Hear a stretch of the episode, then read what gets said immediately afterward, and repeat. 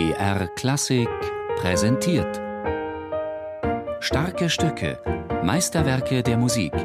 Immer samstags um 17 Uhr auf BR Klassik.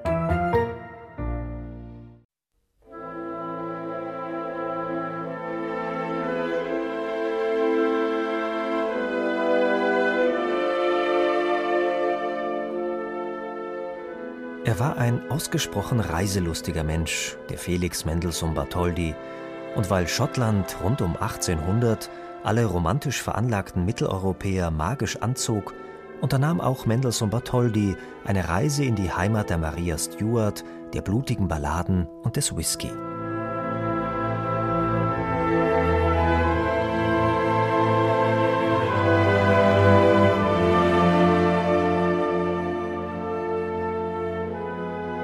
Der Komponist war verzaubert von einer verfallenen Kapelle, an deren Wänden Efeu rankte und wo überall Gras wucherte. Vor lauter Begeisterung fertigte Mendelssohn Bartholdy mit Tusche eine Skizze des modrigen Gemäuers an.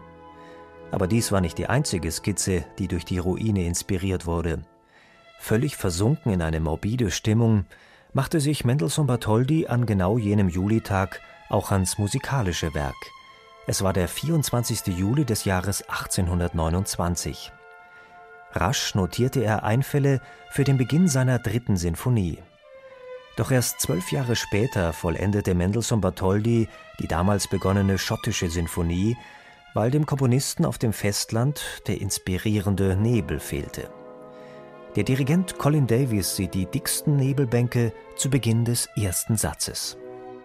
Die Farbe ist grau am Anfang die Bratschen spielen, ist es Nebel noch und dann ist es, es ist stürmisch und es ist ein sehr intellektuell kompliziertes Stück.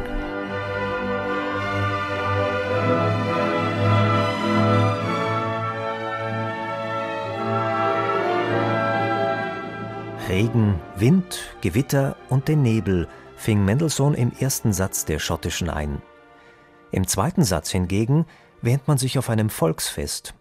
Die Klarinette mimt den Dudelsack, gelegentlich schunkelt es und zum Mitsingen animiert die Melodie ebenfalls, zumindest den Dirigenten Colin Davis. Es ist fast ein Volkslied, ist das? Warum denn nicht? Komponisten wollen das nicht festlegen, was es ist.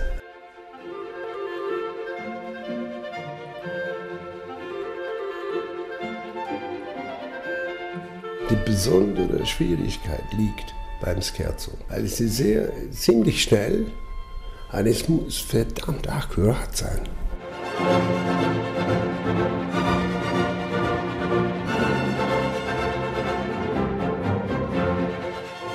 Nach dem Auftritt des Nationalinstrumentes Dudelsack, vertreten durch die Klarinette, wendet sich der Komponist der schottischen Literatur zu. Kleinere Fäden, aber auch Kriege, Gemetzel und Schrecken verschmelzen zu einem Trauerspiel.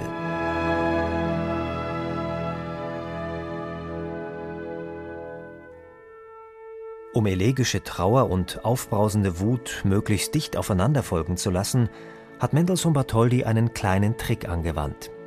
Er hat nämlich kurzerhand die Pause zwischen dem dritten und dem vierten Satz gestrichen, das heißt, die beiden Sätze gehen nahtlos ineinander über.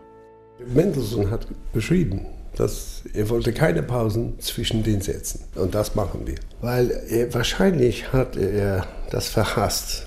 Ende eines Satzes, dann Gespräche und Bonbons bei dem Publikum. Er wollte sie konzentriert haben.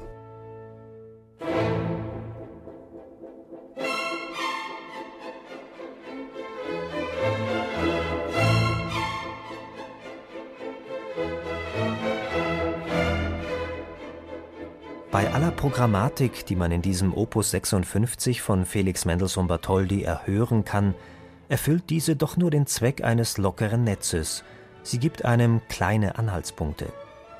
Denn tatsächlich ist es so, dass sich der Komponist viele Freiräume erhält, die er allein dem Klang widmet und nicht dem Abbild von etwas Sichtbarem.